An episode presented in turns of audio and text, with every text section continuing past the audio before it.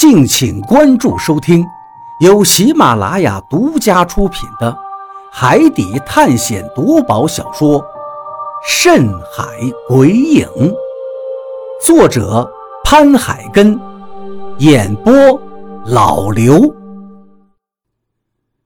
第六十六章，捕蝇草。这里的山峰都很高。要想翻山越岭是很难办到的，所以我们都是选择顺着山峰间的峡谷穿行。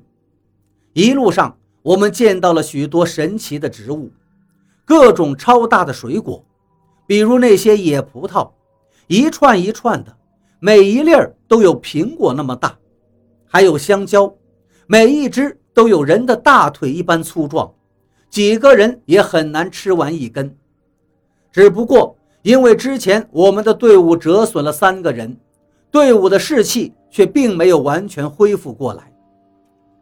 山谷中的路也不好走，虽然植物都很高大，我们不用披荆斩棘，但是走了半个多小时还没有穿越完一座山谷。比利大概是为了提振士气，看看四周有一处空旷的平地，便对大家说。大家也都累了，就在这里休息十分钟吧。于是我们全都席地而坐，同时也趁此机会仔细地观察一下金山所在的位置，还有四周的景致。这里的景色确实很美，身旁不远处就有一座山峰，险峻无比，倒也绿树成荫。在面向我们的这面险峻的山崖上。一条瀑布从山顶倾泻而下，激起阵阵水雾，十分的壮观。看过不远处的景色，我收回了目光，也准备找个地方坐下来歇息。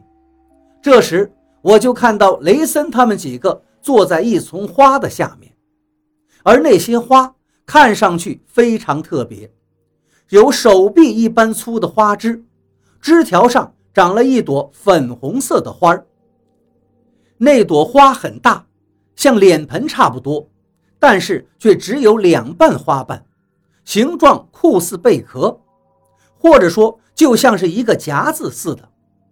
这些花瓣夹子正好就在雷森他们的头顶上。因为之前我们在带鱼岛上的时候遇到过一种食人花，虽然眼前这种花。跟我们之前遇到过的食人花的外形明显的不一样，但是看到这种外形怪异的花朵，我还是觉得不放心，于是就对雷森他们喊道：“喂，雷森，你们别坐在那里！”怎么啦？雷森一愣，好奇地望向了我。“没什么，我只是担心你们身后的那些花儿。”我指了指他们的身后，对他喊道：“花儿。”雷森他们几个眉头一皱，回头看了一眼身后的植物，然后笑了笑道：“我以为是什么呢？没事，只是捕蝇草。”捕蝇草，我眉头一皱，这个名字还是第一次听说。雷森点点头道：“是的，它没有毒。”只是捕蚊蝇的。这时，李博士解释道：“捕蝇草呢，是原产于北美洲的一种多年生草本植物，是一种非常有趣的食虫植物。它的茎很短，在叶的顶端长有一个酷似贝壳的捕虫夹，而且能分泌蜜汁。一旦有小虫闯入，它就能以极快的速度把它夹住，然后消化吸收。这种植物倒也算常见，只不过像这么大型的，恐怕也只有这里才有。李博士说到这儿，还一脸新奇地观察起身旁这丛捕蝇草，而雷森他们也笑嘻嘻地说道：“边鱼，你不会是被它的样子吓到了吧？”我摇了摇头，道：“它长着这么大的一朵花儿，在别处是捕苍蝇，在这里，你确定它也只是捕苍蝇吗？捕蝇草，不捕苍蝇还能捕什么？雷森身后一个叫大卫的人笑嘻嘻地说道：“实不相瞒，之前我在带鱼岛的时候，曾经遇到过一种食人花，所以提醒一下你们小心一点。”我把心里的担忧说了出来。食人花，他们一听这话，顿时都是一愣。雷森问道：“边鱼，你说的是真的假的？有食人花吗？”我点了点头，正想跟他们讲一下我们当初遇到食人花的经历，突然，我眼睁睁地看到雷森他们身后的一朵捕蝇草突然将他的贝壳一样的两个花瓣张了开来。他这两片花瓣一张开。真把我吓了一个机灵，因为之前它是闭合着的，真像一只贝壳。现在它的两片花瓣一打开，花瓣的边缘处竟然露出了两排利齿，那模样真是狰狞恐怖，就像是一张长着獠牙的血盆大口。我浑身一颤，指着他们头顶的那朵捕蝇草喊道。不好，它动了。动是什么意思？雷森他们还是一脸懵逼的样子。花儿，花儿动了，它张开了。我急得大叫起来。而这个时候，很多人都还没有发现这个情况，全都是傻傻的望向我。而那朵捕蝇草突然间猛地一头扎了下去。正好扎在了雷森身后那个叫大卫的头上，那朵花张开之后比脸盆还要大，直接照在了大卫的头上，然后就听“噗”的一声，类似贝壳的两朵花瓣一合，直接就把大卫的脑袋整个夹住了。这一下差点没把我也吓死。同时，这惊魂的一幕。也被大家都看到了，顿时，所有人都大惊失色地叫道：“戴维！”什么？你们说什么？雷森还是一头雾水，显然不知道身后的大卫已经被花儿给咬住了。看你身后！我一声大吼，同时朝他那边冲了过去。雷森不是傻子。他见大家如此惊慌失措，就知道出大事了。猛然回过头去一看，也吓得一个趔趄。而此时，大卫的脑袋已经被完全的夹在了花朵里，他整个人都被那朵捕蝇草给拎了起来，提到了半空中。我们只能看到大卫的手跟脚在空中拼命地挥动着、踢打着。